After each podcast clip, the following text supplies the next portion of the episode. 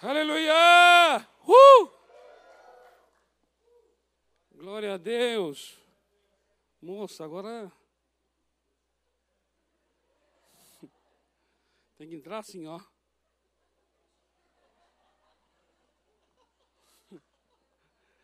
Aqui.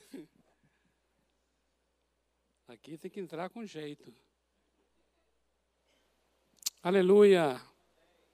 Glória a Deus. Que coisa linda. Essas, esses, esse pessoal do criativo é criativo, né? Que nome mais criativo. Tremendo isso. Louvado seja o Senhor. Louvado seja o Senhor. A nossa oração é essa, e desde o dia 7 de outubro, que começamos esses 40 dias, encerrando hoje, dia 15 de novembro, o nosso tema é exatamente esse, o de. Será que vocês não percebem? O texto diz assim, né? Isaías 43, 19. Será que vocês não percebem que está surgindo uma coisa nova? Deus está fazendo uma coisa nova? E lá ele diz assim: esqueçam as coisas antigas, as coisas que para trás ficaram. Eis que eu farei uma coisa nova. Vocês não percebem? Abrirei um caminho no deserto e rios no ermo. E esse, e esse vinho novo, eu creio muito de, de que nós estamos vivendo num tempo em que é um tempo de transição para a Igreja Batista do Povo um tempo de mudança, um tempo em que estamos indo para algo novo mesmo de Deus. E é necessário que os odres também sejam novos. Amém? O vinho novo, ele vem em odres novos. Não é assim a palavra fala? Então nós estamos nós temos uma parte aqui agora que é de renovação dos odres. O odre é aquele invólucro que recebe o vinho para que o vinho novo seja preservado, ele tem que ser colocado em odres novos. E a nossa oração é justamente essa: que o Espírito venha renovar nossa mente, venha renovar nosso coração, venha renovar nossa visão, venha renovar nossa, nossas emoções. Haja um renovo na nossa maneira de viver, em nossos hábitos. E eu vou dizer uma coisa aqui agora para vocês haja um renovo, eu diria, prioritariamente em nossas orações. Nós precisamos de orações renovadas, orações novas. Amém? Orações novas. Amados, esse é o nosso terceiro, esse é o nosso terceiro ano desse congresso de oração em que estabelecemos o dia 15 de novembro, porque o dia 15 de novembro é uma data muito especial para essa igreja em particular. Através do pastor Enéas Tonini, o fundador desta igreja, dia 15 de novembro foi consagrado como esse dia, o dia de proclamação da República, um dia de oração e jejum pelo país, em um momento muito difícil que o país enfrentava na década de 60. uma situação espiritual muito profunda se manifestando em todas as esferas da sociedade, mas era uma situação de raízes espirituais. E ele, juntamente com outros líderes da nação, entenderam essas raízes espirituais e de que o combate a isso não seria por armas naturais, humanas, porque a nossa luta não é contra carne e sangue. A nossa luta é contra principados e potestades, dominadores do mal. E as nossas armas não são carnais, as nossas armas não são humanas e naturais. As nossas armas são poderosas em Deus para a destruição de toda fortaleza. Amém, amados? Houve esse entendimento, houve essa concordância aqui naquela época, e estabeleceu então 15 de novembro como dia de jejum e oração pelo país, em que a igreja brasileira, em sua maior parte, se levantou em unidade de oração, em concordância, e houve uma vitória espiritual profunda naquele período. E nós estamos aqui agora continuando esse legado, amém? Continuando esse legado. E eu quero lembrar uma coisa a vocês muito significativa. Agora, no início de 2021, esta casa, este trabalho, este ministério completa 40 anos de vida. 40 anos de vida.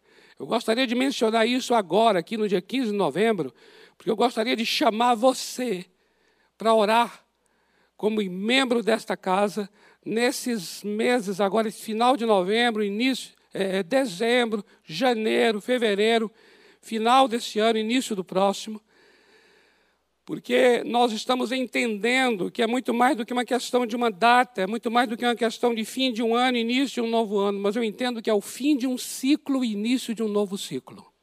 40 anos é, é uma geração que se viveu. 40 anos da Bíblia traz esse sentido de uma estação que se completou, de um ciclo que se completou, e agora há início de um novo ciclo. Nós estamos orando por um novo de Deus vindo sobre nós. E por isso nós vamos orar mesmo para que o Senhor renove os odres, renove os nossos corações, renove as nossas casas, renove as nossas vidas, para nós recebermos vinho novo de Deus nesse lugar, nessa igreja local. Amém, amados? Você crê nisso? Eu queria que você entendesse o tempo, eu queria que você entendesse essa época. E eu quero chamar a atenção justamente disso, de que a primeira coisa que precisa ser profundamente renovada são as nossas orações. Amados, eu vou dizer uma coisa a você aqui que talvez você vai achar graça. Nós precisamos de problemas novos.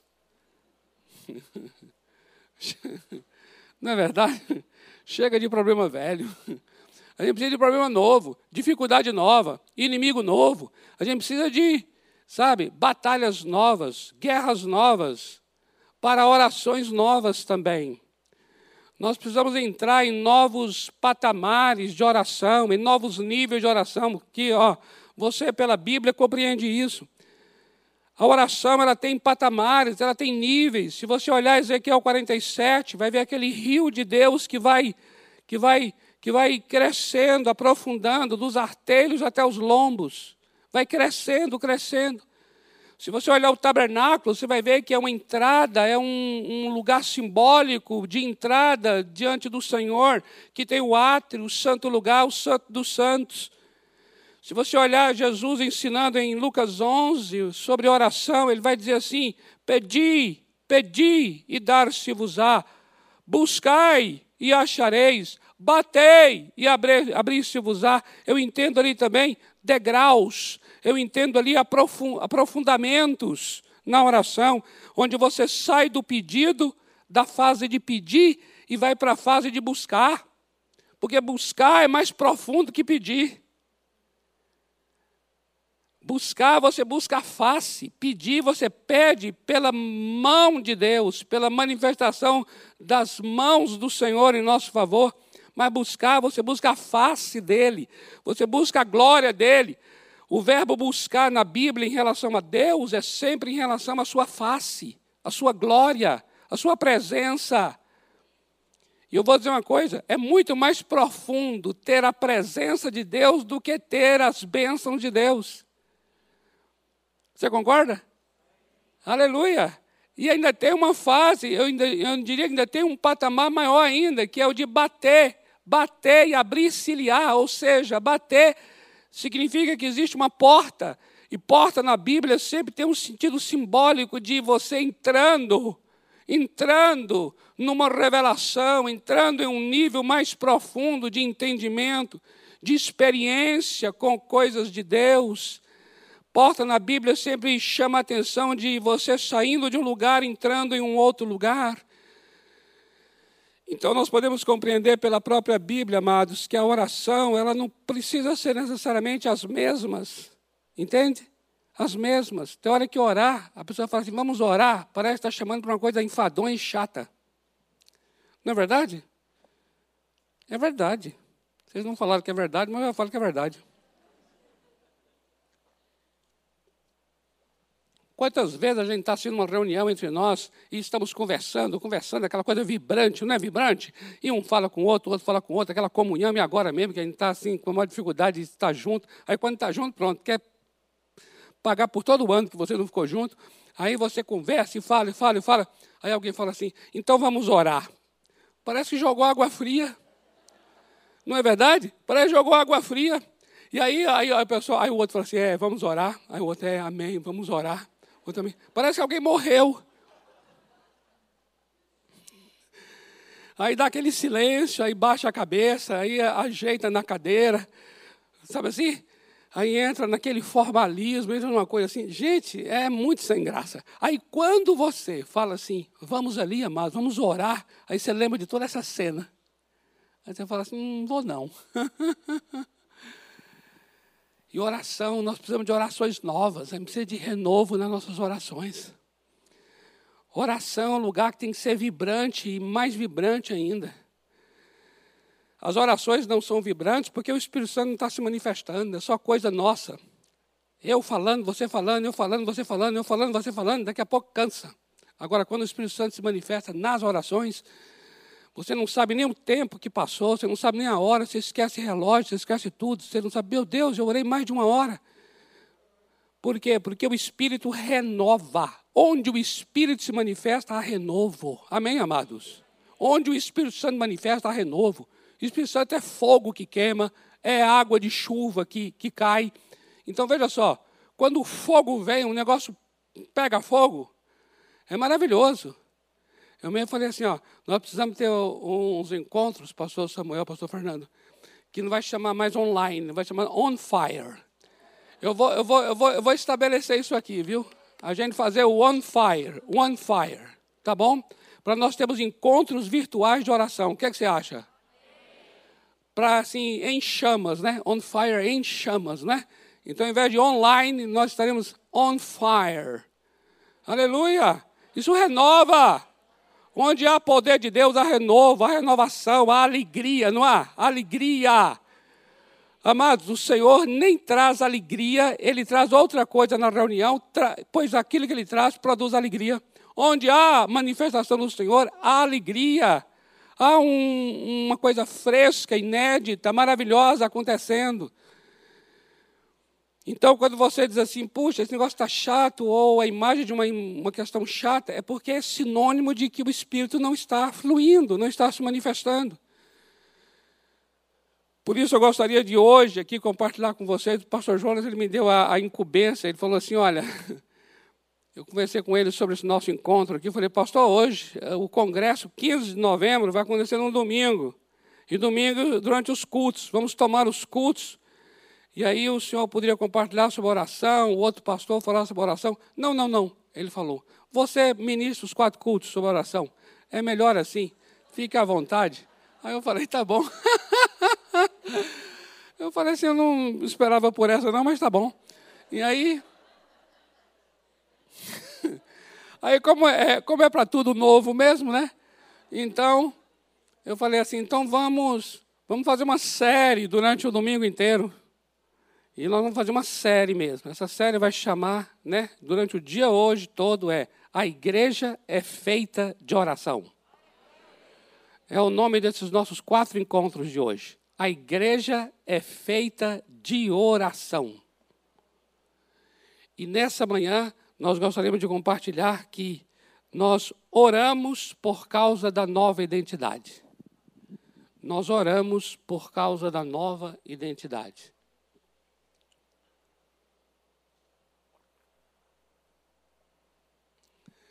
Primeiramente, eu queria mencionar Mateus capítulo 16, versículos 18 e 19.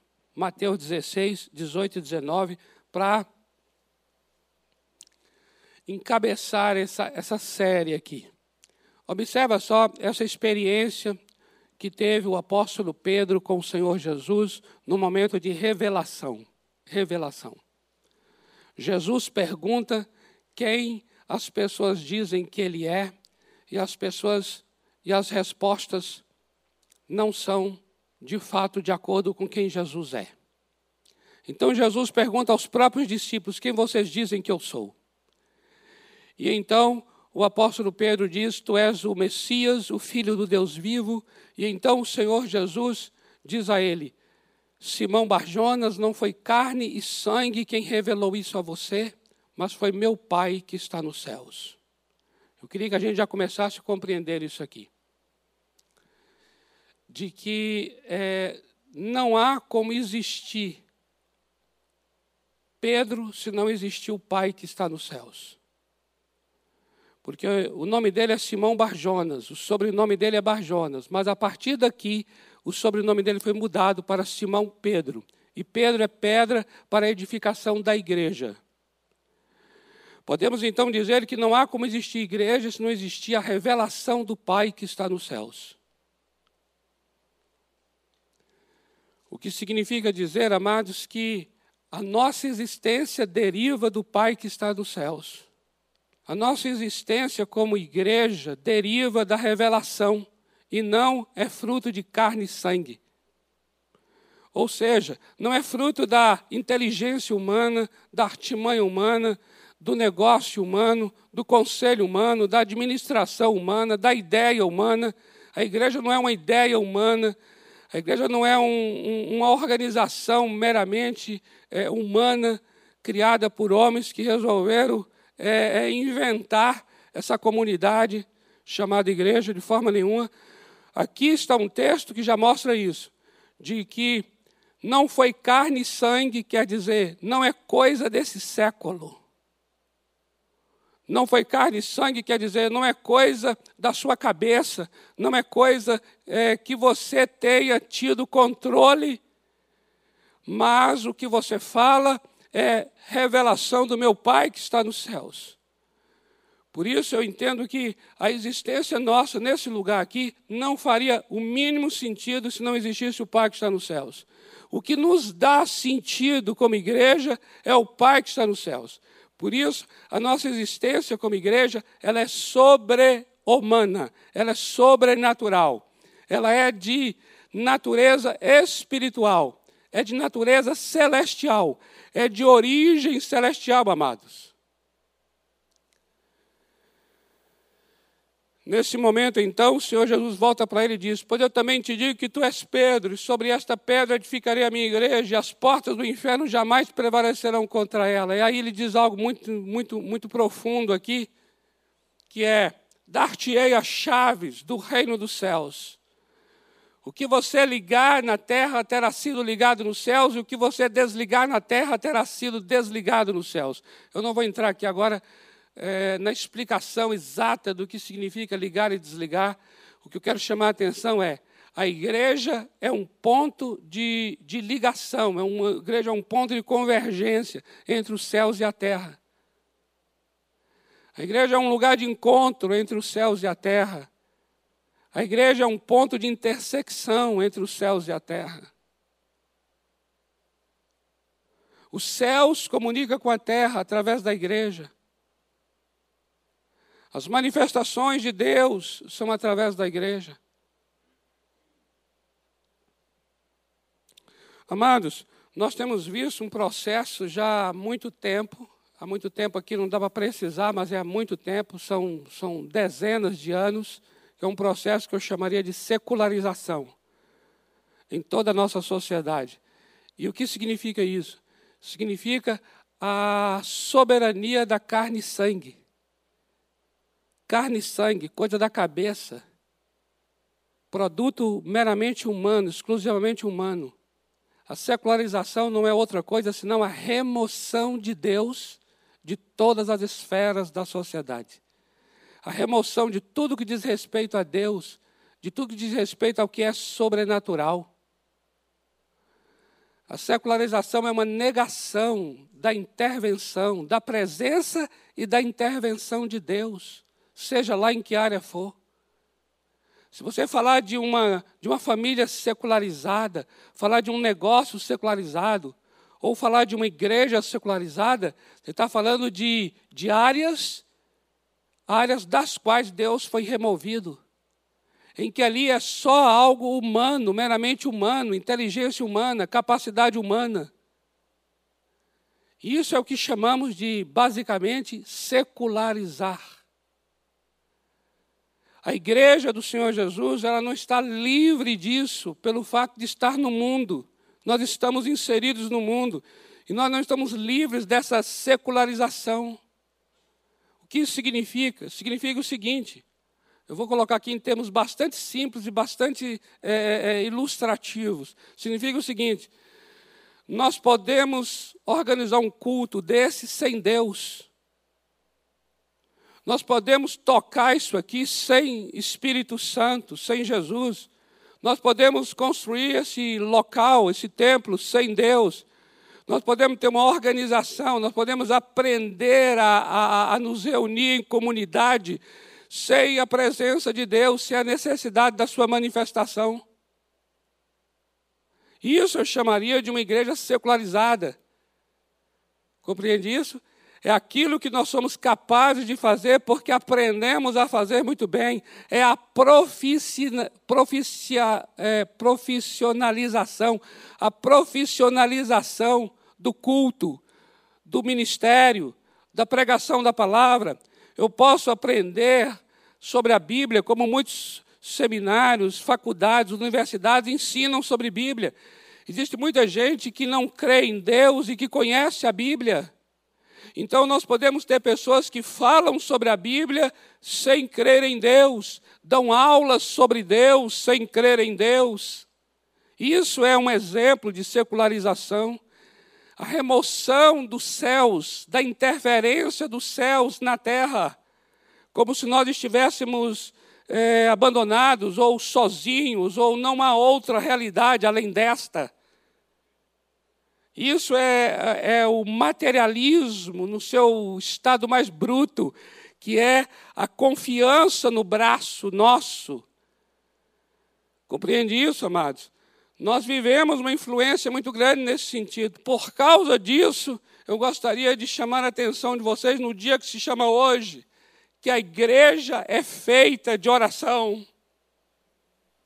Porque a oração, amados, apesar de ser um movimento mais simples, mais prático, a oração é um movimento significativamente profundo, porque é o único movimento que nos liga aos céus.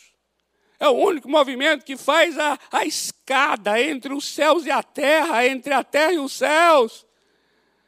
A oração é uma confissão de que os céus existem, de que Deus existe, e não só existe, como Ele nos criou, como Ele domina, como Ele tem planos, como Ele tem projetos.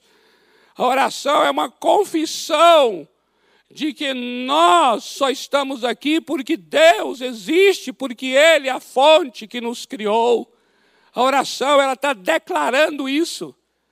Por isso, uma pessoa que não ora, uma igreja que não ora, está profundamente secularizado, ou aberto e vulnerável para toda essa secularização ateísta, agnóstica que nós vivemos em nosso século.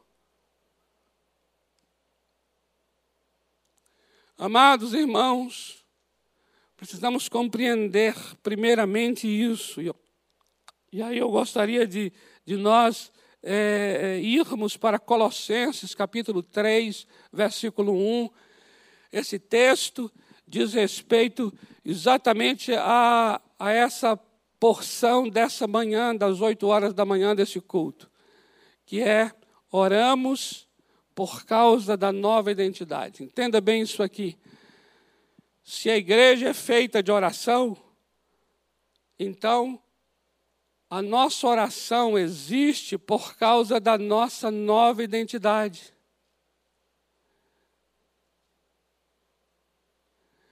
Observa que oração não tem a ver com problemas, oração não tem a ver com circunstâncias difíceis, oração não tem a ver com pedidos, com necessidades que nós temos, oração tem a ver com natureza, oração tem a ver com identidade, oração tem a ver com aquilo que nós somos.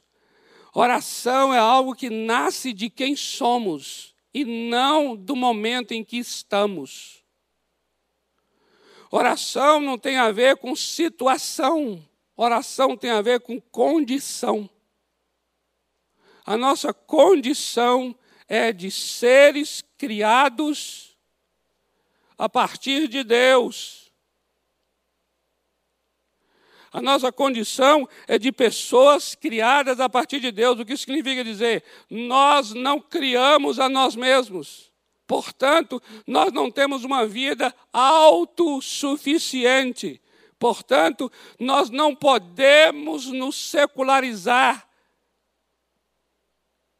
porque todo processo de secularização é uma violência contra a nossa própria natureza, porque a natureza nossa é de ser criado e não de criador.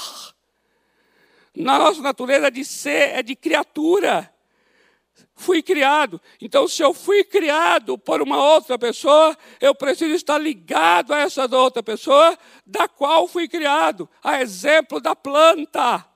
A planta, ela, ela nasceu da terra, ela tem elementos da terra nela. E, portanto, ela precisa estar ligada à terra para continuar viva. Nós somos criados de Deus, nós temos em nós elementos que são de Deus e, portanto, temos que estar ligados a Ele para continuarmos vivos. É uma questão de identidade, não é uma questão de circunstância.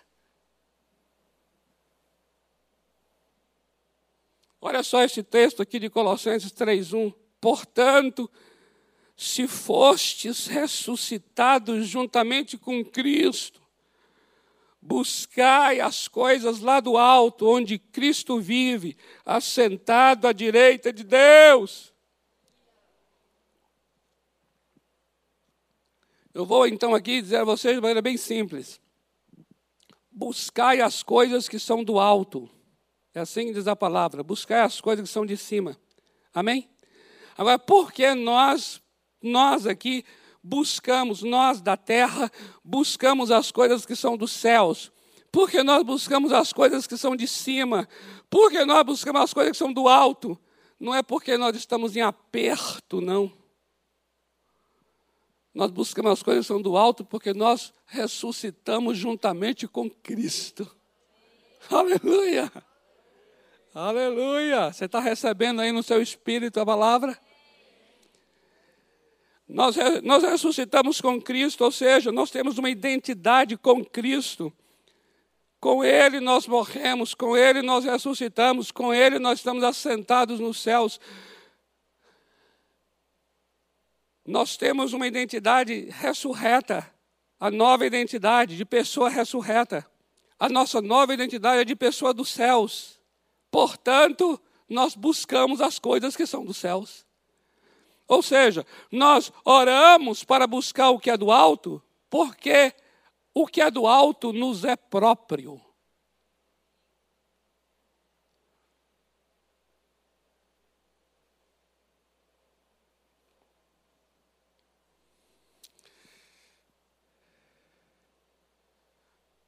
No capítulo 3 de João, no versículo 3, tem lá falando sobre nascer de novo é necessário nascer de novo. A palavra de novo, na língua grega, na verdade, literalmente quer dizer nascer de cima, nascer do alto. É interessante isso.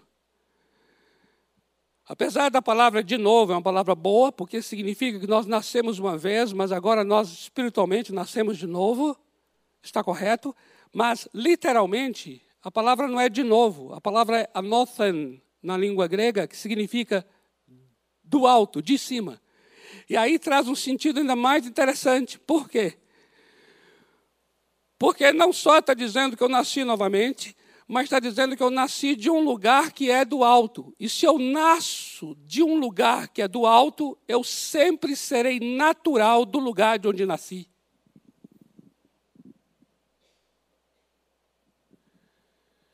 se eu nasci de um lugar, e eu sou natural desse lugar, a linguagem e o idioma desse lugar me é natural.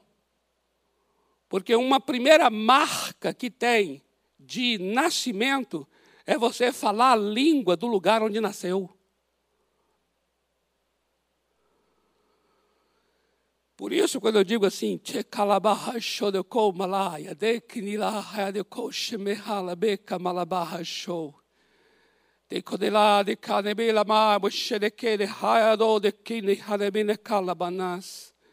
de que de la bahayo no heshide benama de tire kolabana hayoshed. O apóstolo Paulo vai ensinar que eu estou orando em língua. E que língua é essa? Língua dos anjos. Por que língua dos anjos? Porque é língua dos céus, do lugar de onde eu sou natural. Por isso, o que é estranho para mim é falar em português. Mas nós chamamos essa língua, esse idioma que eu acabei de falar aqui, de língua estranha. Se eu estou chamando isso aqui de estranho, significa que os céus me é estranho. As coisas desse, desse alto e desse lugar de cima me são, me são distantes, estranhas. Ou seja, eu não estou familiarizado com o que é do alto.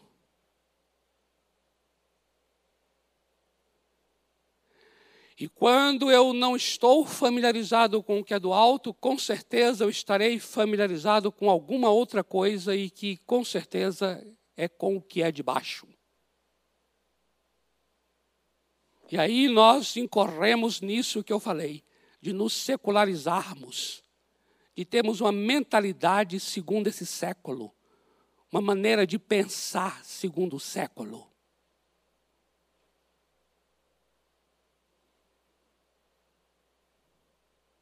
Daqui eu vou colocar uma coisa para vocês.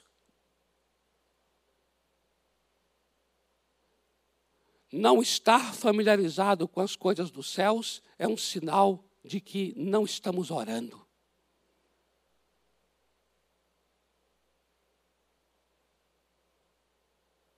Porque a oração, ela, ela nos dá essa. Nós transitamos com os céus céus e terra.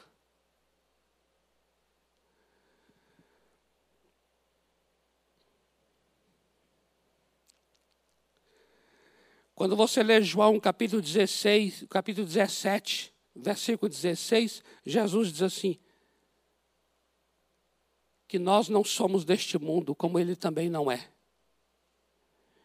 Então, se eu não sou deste mundo, como ele também não é, logo eu entendo que Deus tem uma agenda de oração para nós.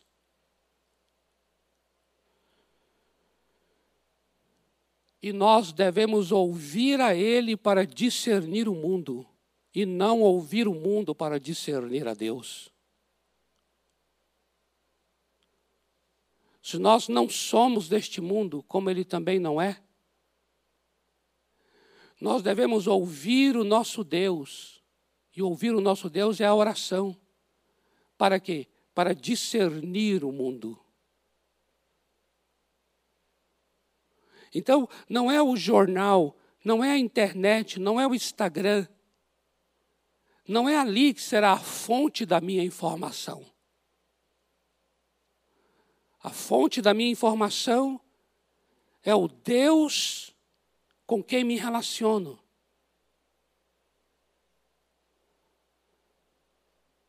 Por quê? Porque todos os veículos e instrumentos de informação eles podem ser veículos do que é enganoso, do que é falso, do que é mentiroso. Estamos mais do que nunca vivendo isso nesses dias. Você tem observado? As notícias são contraditórias. Tudo está sendo assim.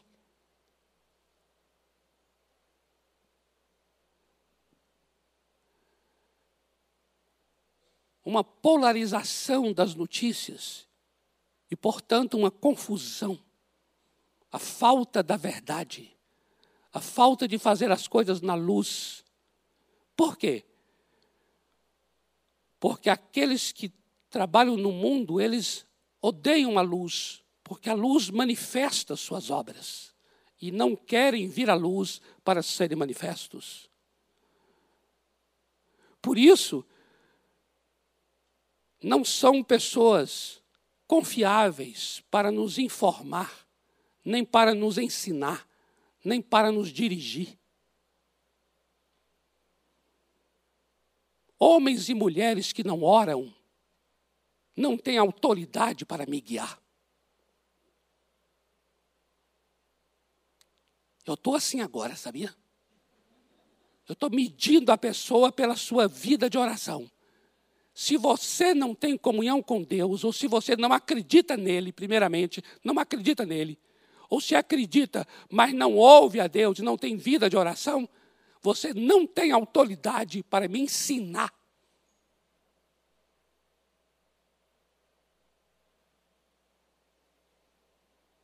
E nem para ensinar você.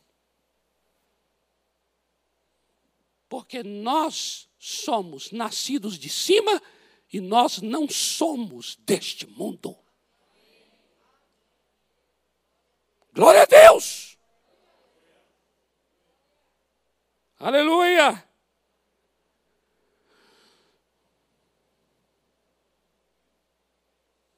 Viemos de Deus, não é assim que está lá em Gênesis 1, 27, 2, 7, dizendo que ele soprou sobre nós, e nós então nos tornamos uma alma vivente. Logo, oração é uma questão de fome e sede e não de regras.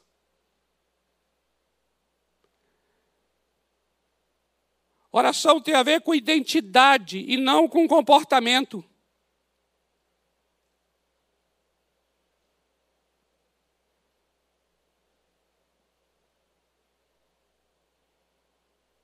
É por isso que a igreja é feita de oração, porque nós mesmos já somos feitos à imagem de Deus, criados, criados. Somos o poema de Deus, feitura de Deus. Portanto, a oração é algo que é, é, é parte inerente e não apenas uma uma regra comportamental. Ainda que a gente imprima regras, ainda que a gente estabeleça modos, métodos, horários, lugares, porque a oração pode ter isso também, seus horários, seus métodos, seus locais mais próprios. Ainda que a gente faça tudo isso, amados, mas essencialmente, oração não é uma questão do que faremos, oração é uma questão daquilo que somos. Ou seja, o que nós faremos de abrir a Bíblia para ir num local orar, precisa ser uma extensão daquilo que sou fruto daquilo que sou. Ou seja, eu não sou movido por um problema que me empurra até Deus, mas eu sou atraído pela Sua presença. Por quê? Porque é dele que eu vim. E a oração é uma linguagem de, de volta àquele que me deu origem.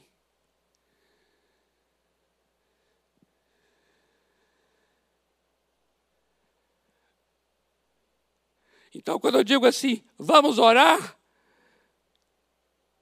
a minha oração é que desperte no seu espírito essa palavra, para dizer assim: Uau, vou fazer aquilo para o que nasci vou fazer algo que é próprio da minha identidade, da minha nova natureza. Vou fazer aquilo que me cabe. Fui feito para isto. Amém? Então vamos orar? Aleluia. Vamos orar então agora aqui.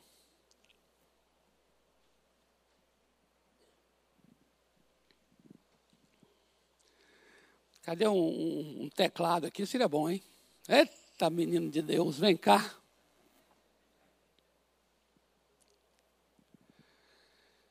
Eu não sei se você já recebeu essa, essa, esse idioma dos céus. Essa nova língua. Eu quero orar por isso, para que você receba uma nova língua.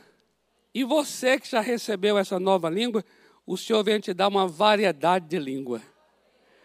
Ou seja, nossas orações sejam renovadas. Porque orar é o que é, é o que é da gente. Orar tem o nosso tamanho. Amém? Eu quero muito que você ore nesse sentido para dizer assim: Senhor, quebra em mim essa visão de que orar é um troço chato. Tira de mim essa ideia, tira de mim essa ideia de que orar é um, uma coisa só, porque eu estou vivendo um momento difícil, aí eu vou, oro mais, oro mais, aí o momento passa, aí eu oro menos, oro menos. Senhor, eu não quero ser levado por, por situações, eu quero ser atraído pela tua presença. Eu quero orar como algo que é que é parte da minha vida. E não meramente como um comportamento cristão. Eu não quero ser religioso, eu quero ser filho. Amém? Eu creio que você entendeu, você recebeu a palavra e você tem condições de orar. Bendito seja teu nome. Estamos aqui para responder. Estamos aqui, Senhor, para dar uma resposta à nossa verdadeira identidade. Eu abençoo cada um neste lugar. para que a oração seja renovada. Haja um renovo agora, haja um renovo, haja um renovo. Vai quebrando dentro de nós essa mentalidade religiosa, essa coisa da culpa, do medo. Vai quebrando, vai quebrando, vai quebrando essa, essa coisa legalista. Nós queremos orar como como a corça anseia pelas correntes das águas. Nós queremos orar como a terra seca anseia por chuva. Nós queremos orar como os guardas da noite anelam pelo amanhecer.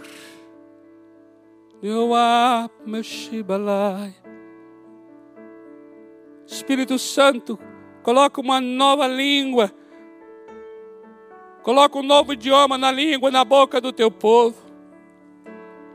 Queremos orar as orações do Senhor. Queremos orar a linguagem dos céus. Queremos orar com esse idioma de onde viemos. Viemos de cima. Queremos orar com a linguagem de cima. Levanta neste lugar homens e mulheres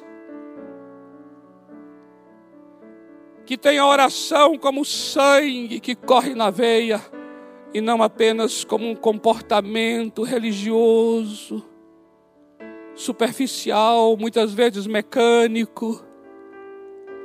Tinão, Shebalabá, de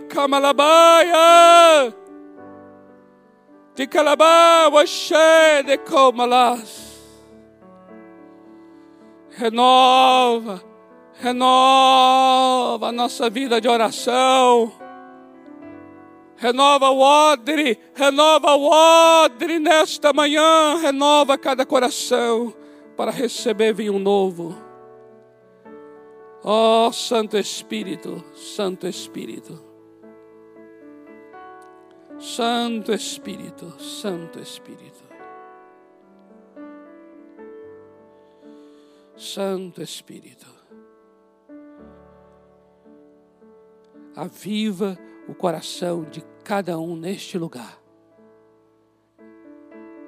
Levanta mesmo a chama de oração em cada coração, em cada família, em nome do Senhor Jesus. Amém. Aleluia! Glória a Deus.